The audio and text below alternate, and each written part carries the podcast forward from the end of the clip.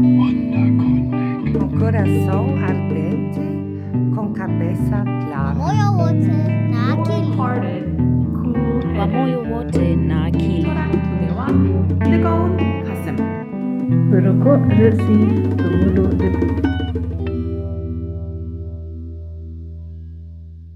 Herzlich willkommen zu unserer Weihnachtsausgabe von Wunderkundig.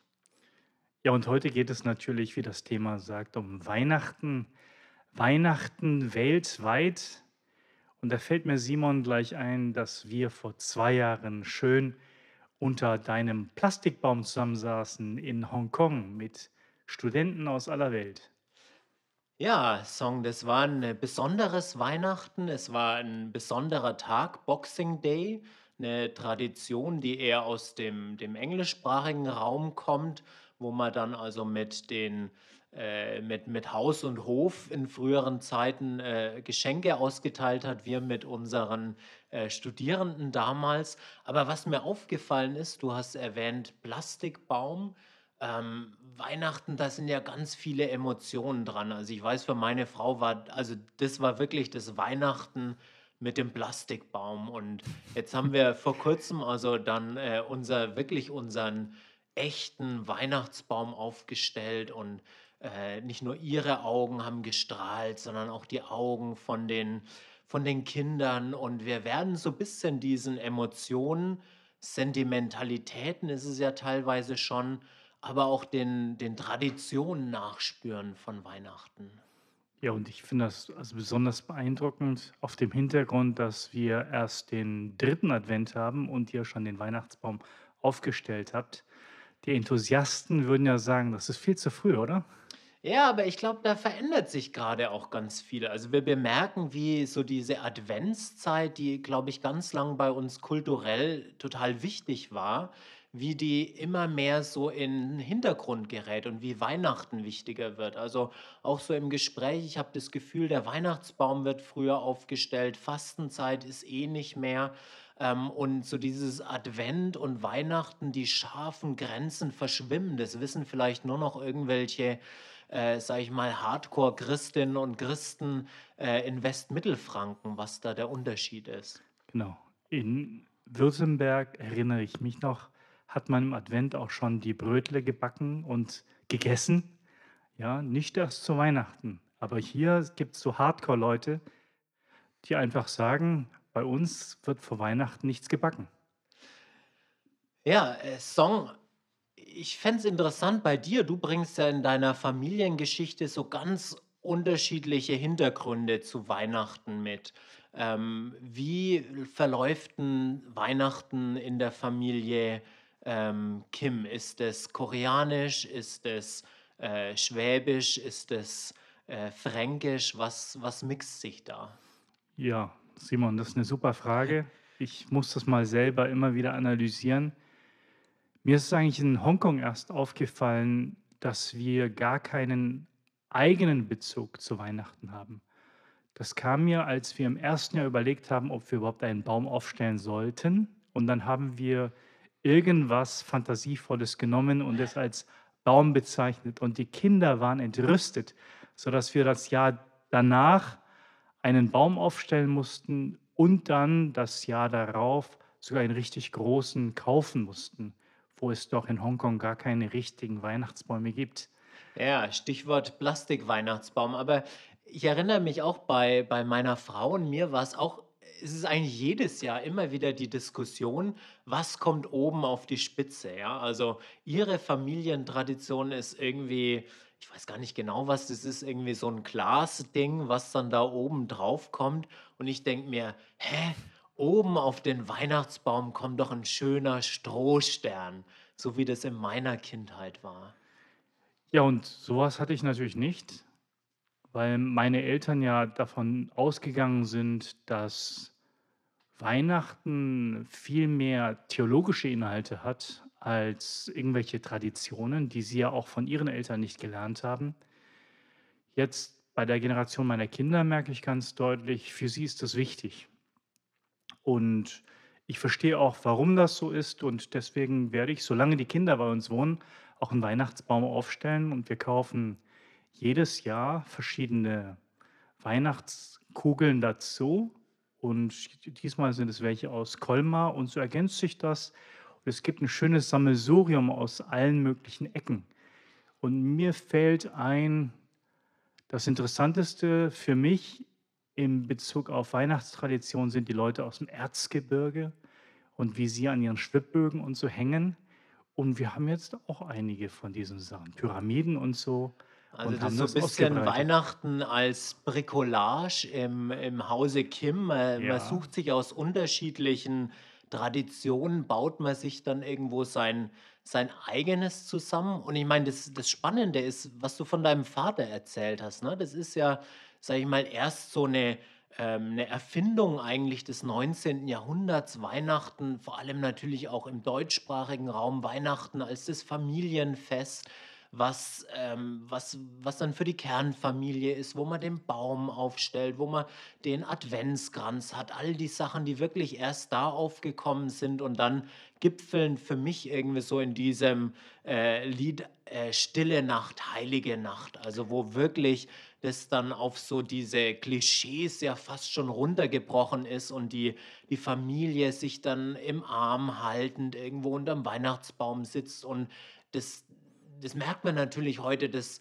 das bricht sich ja wirklich mit der Realität, die an Weihnachten ja eine ganz andere ist. Da ist ja eher Stille Nacht, Heilige Nacht, Familienkrach. Also äh, weniger irgendwie diese Idylle. Also mir wird dann immer wieder deutlich, wie eingespurt das ist und wie klar das ist, was man an Weihnachten macht oder wen man dann am ersten Weihnachtstag und am zweiten Weihnachtstag besucht. Das muss ich dann immer zurechtrücken. In Südkorea zum Beispiel ist es so, dass die jungen Leute sich an Weihnachten treffen und dann in die Bar gehen. Und da kostet alles doppelt so viel wie sonst, aber die Leute gehen gerne hin und feiern. Und die Leute, die einen christlichen Hintergrund haben, die würden natürlich vorher oder nachher in den Gottesdienst gehen. Hm. Aber es gibt eigentlich kein Familienfest daheim. Also in einer koreanischen Stube äh, wird es das so nicht geben. Ich kenne auch kaum jemanden, der einen Plastikbaum aufgestellt hat.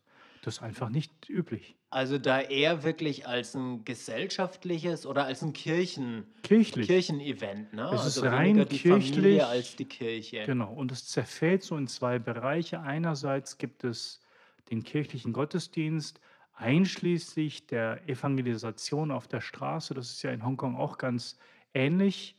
Und auf der anderen Seite gibt es Weihnachten als Konsumfest, weil ja die Themen Kinder und Geschenke so prominent sind, traditionell schon.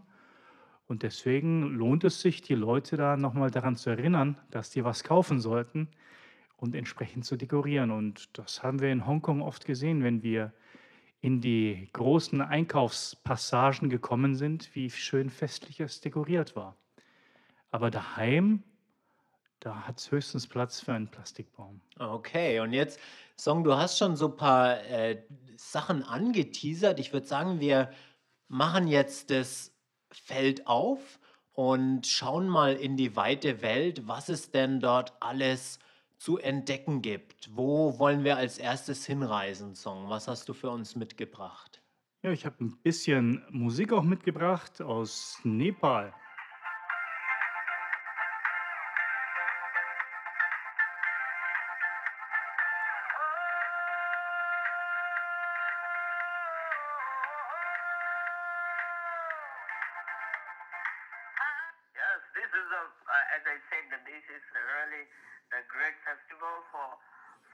Nepali, all Nepali Christian in Nepal.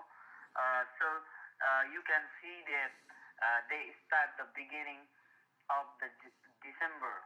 They start the, the, the playing carol uh, door to door, and they visit the every uh, church member, even even the society. For example, in my church, uh, the Nepal Evangelical Lutheran Church, I'm the youth leader, and I collect all the youth, and we play. We have a uh, traditional musical instrument, and we play the music uh, on traditional Christmas song. Like my language is Santali, and we play the Santali song and we sing song and and there's so many youths and and beauties and young people, even children or elders, everybody join us. And every the society know that the Christmas is coming and they always excited and to want to see the when is your Christmas carol is coming. Ja, das war Karan, Karan Besra aus Nepal, der einer lutherischen Kirche angehört und gegenwärtig in Hongkong studiert. Und Nepal, er hat es ja schon erwähnt, Nepal ist natürlich nicht das klassische christliche Land, die Christen, Christen als absolute Minderheit, wo die Frage, wann ist jetzt eigentlich, wie er es geschildert hat, euer Weihnachten, ähm, nicht aus der Luft gegriffen ist, sondern das ist ein erklärungsbedürftiges Fest. Aber wenn es dann da ist, so wie er es geschildert hat, dann freuen sich alle, wenn also Sing-Sang, also die Leute mit äh, mit, mit ihren Liedern durch die Straßen ziehen, Stimmung machen, laut sind, die ganzen Jugendlichen dabei sind. Und ähm, Karan hat auch die Gabe des Tanzes, also der kann wunderbar tanzen zu allem und zu jedem Ereignis eigentlich. Und so stelle ich mir das vor, dass er mit seinen Jugendlichen dann Musik macht, durch die Straßen zieht und sich die Leute freuen. Und er hat das selber gesagt, die Lieder werden nicht auf Englisch gesungen, sondern in seiner Sprache, Mhm. Santali. Und die hören einfach zu und freuen sich, weil da so viel Energie rüberkommt und ähm, positive Energie. Ich denke, das ist ganz faszinierend für die Gemeinschaft da. Also auch kein, würde ja nochmal das unterstreichen, kein Familienfest, sondern wirklich was, was auf den Plätzen, was auf den Straßen stattfindet. Erinnert mich auch an Weihnachten, was ich mal in Südindien verbracht habe, wo es genauso war. Also wo wir dann äh, um zwölf nachts mit Firecrackern und mit äh, irgendwie Böllern und mit einer großen Trommel durch die Straßen gezogen sind und ordentlich äh, Rabatz gemacht haben, was ich mir jetzt irgendwie hier bei uns äh, an Heiligabend nachts irgendwie eher äh, nicht trauen würde. Ja, da gibt es ja den Weihnachtsfrieden wie in Finnland, wo man dann die doppelte Strafe bekommt, weil man sie gestört hat, äh, die Weihnachtsruhe. Ich schalte mal noch um auf James, auch ein bisschen Musik am Anfang, einfach um ein Gespür dafür zu bekommen, dass es nicht nur Stille Nacht, Heilige Nacht gibt und die Sachen, die aus dem 19. Jahrhundert, die wir gerne singen, sondern auch moderne Weihnachtslieder. Und das gibt es zum Beispiel in Südkorea auch kaum. Kenne ich jetzt nicht, dass man das machen würde, aber schon in Nepal, wo die Christen ja viel weniger sind, und auch in Myanmar, wo es größere Gruppen gibt.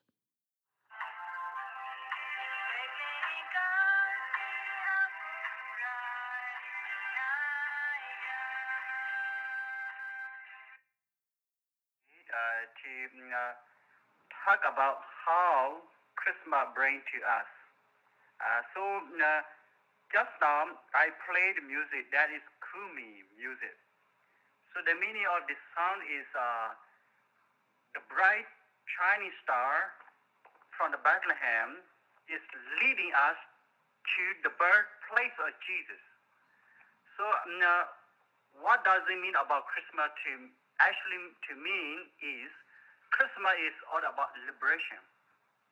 Liberation from uh, from oppressed, uh, particularly for mm, Burma context, minority group like ethnic groups.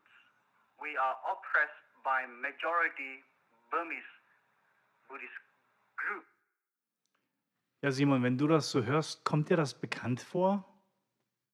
Naja, also was James, ähm, James San Aung aus Myanmar, was er erzählt, ähm, ist ja also die, die, die Rolle der Musik, ne? der ähm, Shining Star of Bethlehem, äh, das kennen wir ja auch mit ähm, dem, dem Stern am Himmel ähm, in Bethlehem und dann diese, dieser Befreiungs- äh, Befreiungssound, der da mit äh, dahinter klebt. Und jetzt natürlich in so einem multireligiösen Kontext wie Myanmar, äh, wo man auch dazu sagen muss, die ethnischen Minderheiten, die die meisten Christen sind, fühlen sich sehr stark unterdrückt von der burmesischen und buddhistischen Mehrheit und Weihnachten dann als Fest der Befreiung.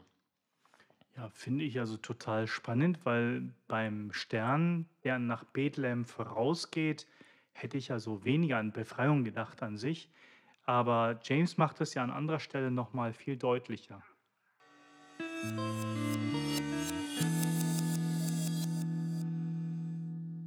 So whereby uh, Christmas, Christmas bring us joy together uh, to share and joy and peace, and joy and suffering among the communities. Like the time of Christmas, uh, everybody celebrate Christmas together in our country, especially like a democratic civilian government leadership time.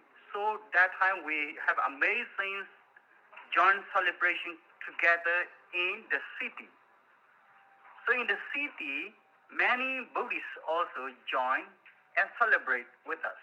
Ja, man hört da also diese Grundidee. Ich glaube, das ist wirklich was, was im, ähm, im ganzen asiatischen Raum sich beobachten lässt, ist, dass wenn es ein äh, Fest gibt, dann ist es ein, von einer religiösen Community, einer religiösen Gemeinschaft, dann ist es ein Fest für alle. Also die religiöse Gemeinschaft ist dazu aufgefordert, quasi zu feiern und mit allen anderen zu feiern. Also es ist eigentlich sollte nicht sein, was irgendwo ähm, dazu führt, dass sich eine Community auf sich selber zurückzieht, sondern eher, dass sie nach draußen geht, dass sie ihre Nachbarn einlädt, dass sie, dass sie teilt ihre Freude und ähm, ich glaube, das hat ja James auch in, in, jetzt im Hinblick auf Myanmar und die Buddhisten dort rausgestellt. Ja, das ist spannend, dass es dann sozusagen Teil der Zivilgesellschaft ist, dass man miteinander Weihnachten feiert. Also auch ein Gedanke, auf den man erstmal nicht kommen würde, wo man viel stärker den Gegensatz sehen würde.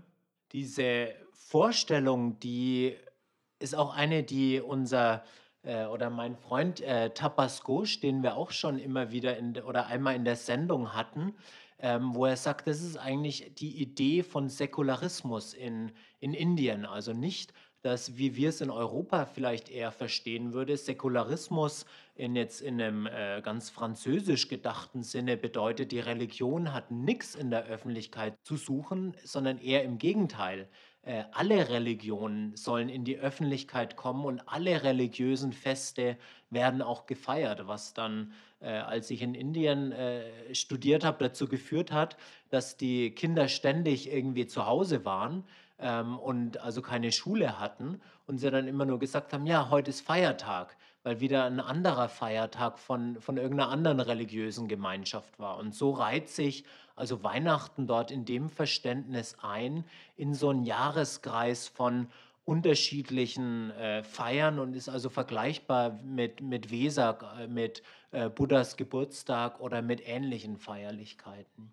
Ja, und das finde ich was äh, sehr Aufregendes eigentlich, dass manche Begriffe, die wir in einer demokratischen Gesellschaft auf eine bestimmte Art verwenden, wie zum Beispiel Säkularismus, aber auch Sektierertum, wo wir eher an theologische Unterschiede denken würden, in Indien, aber auch in Südostasien oft verstanden werden im Hinblick auf die Offenheit dem Rest der Gesellschaft gegenüber. Ne? Also Säkularismus und auch dieses Sectarianism oder Tribalism, das wird ja in Indien oft so verstanden, dass es andere Leute ausschließt und eben das Gegenteil ist von nicht evangelisieren. Das finde ich auch ähm, überraschend.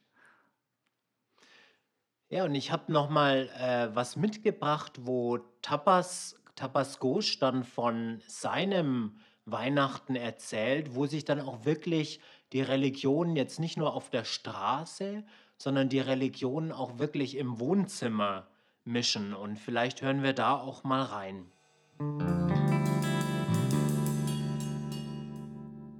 Christmas celebration at our home is very interesting. At our family, we have Sikhism, Hinduism, and Christians. But we have no conflict so far. So we gather together and celebrate Christmas.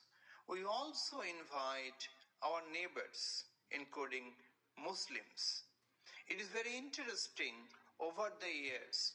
People are waiting for Christmas celebration at our home. Therefore, we always prefer to celebrate Christmas at a hometown at Bengal so that people can witness the Christianity in some different form of others. We usually decorate our Christmas at home with a very indigenous local Bengali culture. Instead of candle, we put oil lamp and mud pot, we decorate it. Of course, we, we use Santa Claus cap. We also make cake and also Bengali sweets. And we put sometimes the local trees instead of Christmas tree as unique to this European culture. Therefore, at home, it is more a kind of syncretic way of celebrating as a rituals or the celebration as a culture. It is interesting that most of the people they accept Christmas as a major celebration at home, also at the society in Bengal. Jetzt bin ich natürlich sehr neugierig, ob in Bengalen Weihnachten auch eher als Familienfest gefeiert wird oder als Gemeinschafts- und kirchliches Fest. Was würdest du denn sagen, Simon? Naja, also was Tapas ja in dem Interview geschildert hat, ist äh, eben erstmal die religiöse Situation bei ihm zu Hause. Also da sind äh, Sikhs, da sind Hindus, da sind äh, Christen, Christinnen, die sich dort treffen. Und ähm, er feiert es dann eben in West Bengal, also es ist auch ein Bundesstaat, der relativ nah zu äh, Myanmar ist und zum südostasiatischen Bereich, den wir davor angehört hatten. Und äh, da schildert er eben auch, dass, ähm, dass dieses Weihnachten ein Fest ist, wo dann auch noch die muslimischen Nachbarn eingeladen werden, also wo, wo es eben an der Schwelle stattfindet. Ne? Also es ist ein Fest, was quasi von, von ihm gehostet wird, ausgerichtet wird, weil es ist eben ihr Fest, aber es findet eben nicht im abgeschotteten Wohnzimmer statt, sondern es findet vielleicht vor der Tür äh, auf dem Platz statt, wo dann für alle gekocht wird und gemeinsam gefeiert wird. Und er sagt dann auch mit, äh, also mit, ähm, äh, na, mit Mattpots, also mit so äh, Bechern aus Ton und mit alles eben auf einem äh, kulturellen Hintergrund, der dort passend ist. Ähnlich wie wir das auch bei Karan gehört haben, dass also das äh, Weihnachten eben klar ist, es ist ein europäisches Fest für die, äh, für die Gesellschaften, von denen die beiden gesprochen haben, aber man, man macht so ein bisschen noch, äh, sag ich mal, die indischen Gewürze äh, dazu oder die nepalesischen Gewürze dazu, damit es dann auch äh, entsprechend passt. Mir ist auch ein Wort aufgefallen, das Tapas genannt hat. Er nannte das ein bisschen synkretistisch. Normalerweise spricht man von Synkretismus, wenn sich Religionen vermischen, auch von den Inhalten, von den Mythen her. Das scheint mir aber gar nicht der Fall zu sein bei dem, was er beschreibt. Es wäre für mich eigentlich eher eine kontextuelle Art und Weise, Weihnachten zu feiern. Also auch interessant, wie er die Wörter gebraucht an dieser Stelle. Naja, aber der Hintergrund ist ja vielleicht so eine Streitfrage zwischen uns, Song.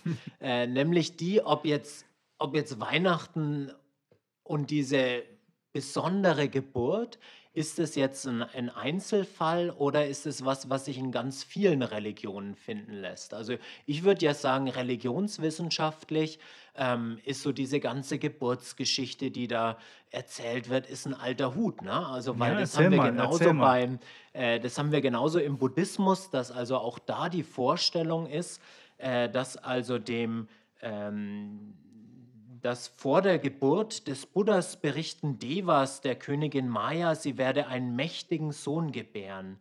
In einem Traum erscheint der Bodhisattva als weißer Elefant, berührt ihre rechte Seite und geht so in ihren Leib ein. Also da hat man genau wieder auch gleich die Vorstellung von der Jungfrauengeburt, wie man es auch im Christentum hat. In dem Augenblick, in dem er in Mayas Leib wiedergeboren wird, zeigen sich 32 Nidanakartas, also Vorzeichen. Und äh, da heißt es dann auch, die Stummen reden, die Tauben hören, die Buckligen werden gerade, die Lahmen können wieder gehen. Also all diese Vorhersagen, die wir bei Jesaja äh, für die Geburt des Messias finden und die dann im Christentum eine ganz entscheidende Rolle spielen, die finden sich genauso eigentlich eins zu eins wieder ähm, im äh, Buddhismus. Und äh, dann, als er dann geboren wird, Siddhartha Gautama, der äh, historische Buddha aus Königin Maya, da wird der Bodhisattva, so die Legende, im Stehen geboren. Er kam völlig rein aus ihr hervor, konnte gehen und konnte sprechen. Und während der Geburt verkünden dann auch noch die Seher, das wird ein besonderer Mann. Ja, da kann ich dir natürlich nur zustimmen, religionswissenschaftlich, dass es Ähnlichkeiten gibt. Ähnlichkeiten, die auf der Hand liegen, wenn die Rede ist von einem besonderen Menschen, der eine besondere Geburt hat und darum auch eine besondere Mutter. Das hängt ja da alles zusammen, das kennen wir aus dem FF. Aber gerade im protestantischen machen wir auch auf etwas aufmerksam und besingen es in den klassischen Weihnachtsliedern, die wir heute eigentlich nur noch selten singen oder vielleicht mal, wenn wir einen äh, Pfarrer in der Kirche haben, der in Tübingen studiert hat. Es gibt ja so Grundwörter an Weihnachten, die auch an einem Christkindelsmarkt so zusammenkommen. Das sind so Sachen wie Krippe, Kind, Windeln, die alle eigentlich nicht mit Majestät verbunden werden, sondern mit Einfachheit, mit Armut, mit Niedrigkeit, und gleichzeitig gibt es diesen Glanz, es gibt Sterne, es sind Könige da. Und nur da, wo das zusammenkommt, ist eigentlich in einem spezifischen Sinne von einem christlichen Geburtsfest, also christlichen Weihnachten die Rede, würde ich sagen. Und entdeckst du denn diese Elemente auch so ganz generell in allen möglichen Religionen wieder oder würdest du sagen, na, das könnte schon was eher Christliches sein. Naja, ich meine, was, was du da ja schilderst, ist, äh, würde ich sagen, dass da die Gegensätze zusammenkommen. Also, dass da gesagt wird, wir haben den, den höchsten Herrscher der Welt, der also in Windeln und in eine Grippe ähm, gehüllt, also der, der dort wirklich äh, ärmlich ist. Und das macht natürlich die Fallhöhe deutlich oder soll nochmal unterstreichen, wie besonders diese Nacht ist. Und damit wird natürlich auch wieder religionswissenschaftlich was aufgenommen, was schon davor ähm, da ist. Also ähm, im, äh, im Judentum hat man die heilige Nacht ist die Nacht vor dem Auszug aus Ägypten, die also jedes Jahr auch wieder rituell wiederholt wird. Die, die Nacht vor dem Pessachfest, wo es heißt, und die Kinder müssen fragen, warum ist diese Nacht so besonders? Und dann wird die Geschichte erzählt, diese Nacht ist ganz besonders. Und dort hat man dann eben die Fallhöhe, ähm, du hast die wehrlosen Israeliten, die unterdrückt sind, die arm sind, die Sklaven sind. Und du hast den riesigen Pharao mit seinem Heer. Und dann kommen eben, kommt der Engel und befreit also diese kleinen, unbedeutenden Israeliten in dieser besonderen heiligen Nacht. Genau das gleiche Motiv, würde ich wieder Genau. sagen. Ja, also mehr auf, auch auf die Befreiung gemünzt, die der James ja so stark gemacht hat, auf die Liberation in diesem Sinne. Aber ich würde dennoch nochmal nachhaken und fragen, in welchem monotheistischen System kommt es eigentlich vor, dass gesagt wird, der Schöpfergott, also nicht eine von vielen Inkarnationen, sondern der Schöpfergott wird Mensch. Und zwar dann auch noch so ein ärmlicher Mensch in einer einfachen Situation. Kommt das sonst auch vor? Ich wüsste da nichts zu nennen, aber vielleicht weißt du was. Naja, ich, ich, ich würde jetzt mal, ähm, ich meine, du hast versucht, es ein bisschen irgendwie einzuengen, aber wenn man nochmal beim, ähm, beim Buddhismus bleibt, da ist ja genau in dieser Legende, ähm, drückt sich das ja genau aus. Also sozusagen der, ähm, es geht ja noch weiter, dass ähm, also sozusagen dem, ähm, der, die, als die Mutter Maya den äh, Traum hat, erzählt sie ihren Traum und der König lässt dann Brahmanen herbeirufen und fragt, was, was soll dieser Traum? Und die Brahmanen antworten, einen Sohn wirst du erhalten. Wenn dieser das häusliche Leben wählen wird, wird er ein König werden, ein Weltherrscher. Wenn er aber das Haus verlassen und die Weltflucht bestätigen oder betätigen wird, wird er ein Buddha werden, der in der Welt alles Dunkel vertreibt. Und da ist dann ja dann die nächste Geschichte, also von den vier Ausfahrten, Mhm. äh, von den drei Ausfahrten, also wo er dann die unterschiedlichsten Erfahrungen von Elend als erwachsener Mensch, von, von Tod, von Trauer, von Leiden zusammengefasst kennenlernt. Und da hat man auch genau dieses Motiv. Also du hast wirklich den, den Herrscher, den Königssohn, der aber durch die Berührung mit Leid, mit dem Dunkel, durch den, den Zug in die Tiefe, ähm, dann eigentlich wirklich die Erleuchtung, die, die Erlösung ähm, erlangt. Und das, dann gibt es natürlich die unterschiedlichsten Traditionen im Buddhismus, dann auch ähm, der, der Bodhisattva, der dann für andere, also mit so einem ganz stark ethischen Bezug dann auch für andere sogar ähm, auf seine eigene Erlösung ähm, verzichtet. Ne? Das sind ja sehr berührende Geschichten und ich sehe tatsächlich gerade in dem Motiv von Dunkelheit und Licht eine Parallele, das kann man tatsächlich sagen. Und wenn man mal in einem buddhistischen Tempel war, dann sieht man ja auch ähnlich wie in Kirchen so einen Lebenszyklus, wo verschiedene wichtige Ereignisse im Leben des Buddha erzählt werden. Insofern hat die Geburt natürlich ein besonderes Gewicht.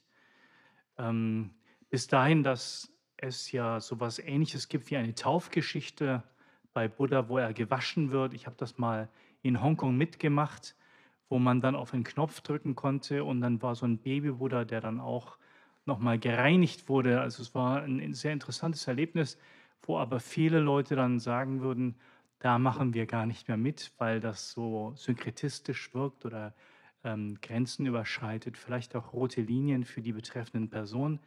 Aber mich würde trotzdem interessieren, warum hat das eigentlich keinen Eingang gefunden in eine dogmatische Übersetzung, sage ich mal, also in, in eine Theologie, wo das zum Zentrum der gesamten Überlegungen zum Verhältnis von Gott und Mensch und warum der Mensch auf der Welt ist und was, worin seine Verantwortung besteht. Warum hat man das nicht zum Zentrum gemacht wie im Christentum, wo es tatsächlich im Innersten um den Gedanken der Inkarnation geht, dass Gott Mensch wird? Ist der Gedanke auch sozusagen übersetzbar in den Buddhismus?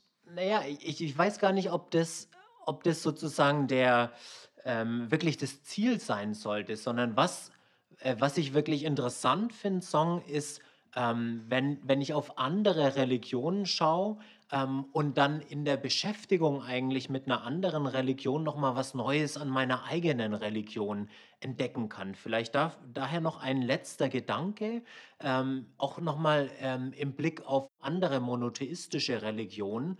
Auch im Islam gibt es nämlich eine äh, sogenannte heilige Nacht. Und zwar ist diese heilige Nacht ähm, die Nacht äh, der Herabkunft des Koran, also die, ähm, äh, die, ne, die heilige Nacht, ähm, an die dann erinnert wird in den letzten Tagen des Fastens im Monat Ramadan. Und ein anderer Name für diese allerheiligste Nacht ist dann nämlich auch die Nacht des Friedens. Und ich glaube, das wirft auch nochmal ein Licht auf äh, Weihnachten, was ich ganz, ganz interessant finde, was uns vielleicht irgendwie unter der Beschäftigung mit Weihnachten als Familienfest vielleicht so ein bisschen verloren gegangen ist. Dass das Brisante eigentlich an Weihnachten ist ja dieses Weihnachten als Friedensevent. Ja, in das alle Menschen eingeschlossen sind. Und ich fand das auch bemerkenswert, wie im 19. Jahrhundert ganz stark diese Tendenz dazu da war, zu so einer Kleinfamiliengemütlichkeit zu kommen, die vielleicht angesichts der Schrecken der damaligen Zeit einfach ein bisschen Idylle möchte. Und ich habe mal einen Abend gegeben zu den mir schönsten Weihnachtsliedern. Da kam natürlich Paul Gerhardt und so auch vor. Aber ganz toll finde ich immer noch dieses Lied von John Lennon, weil es Weihnachten so stark auf den Frieden bezieht, den wir nicht haben, aber den wir uns wünschen. Ich dachte, du erzählst jetzt was über Stille Nacht, Heilige Nacht. Ähm, aber vielleicht ist ja genau das die, die Spannung, die auch nicht aufgelöst werden muss. Ähm, zwischen also dem Frieden in der, in der Familie, der Sehnsucht nach der Idylle und gleichzeitig auch dieser Sehnsucht nach einem tiefergehenden Frieden, ähm, nach einem Menschheitsfrieden oder als Frieden in Zustand, den wir auch draußen in der Welt auf den Straßen hergestellt äh, haben wollen. Ja, und jedenfalls ist dieser Wunsch nach Frieden etwas, was alle Menschen zusammenbringen kann. Und wenn wir in der Lage sind, auf unsere Weise Weihnachten so zu feiern, dass es auch zum Frieden in der Welt anregt, dann ist doch damit durchaus was gewonnen. Ja, Song. Dann würde ich sagen, bleibt uns nur noch allen Zuhörerinnen und Zuhörern frohe Weihnachten zu wünschen und ein gutes, gesundes neues Jahr 2022, wenn wir uns dann zur nächsten Folge von Wunderkundig wieder hören werden. Und bis dahin seien Sie alle gesegnet und ja, tschüss und ade.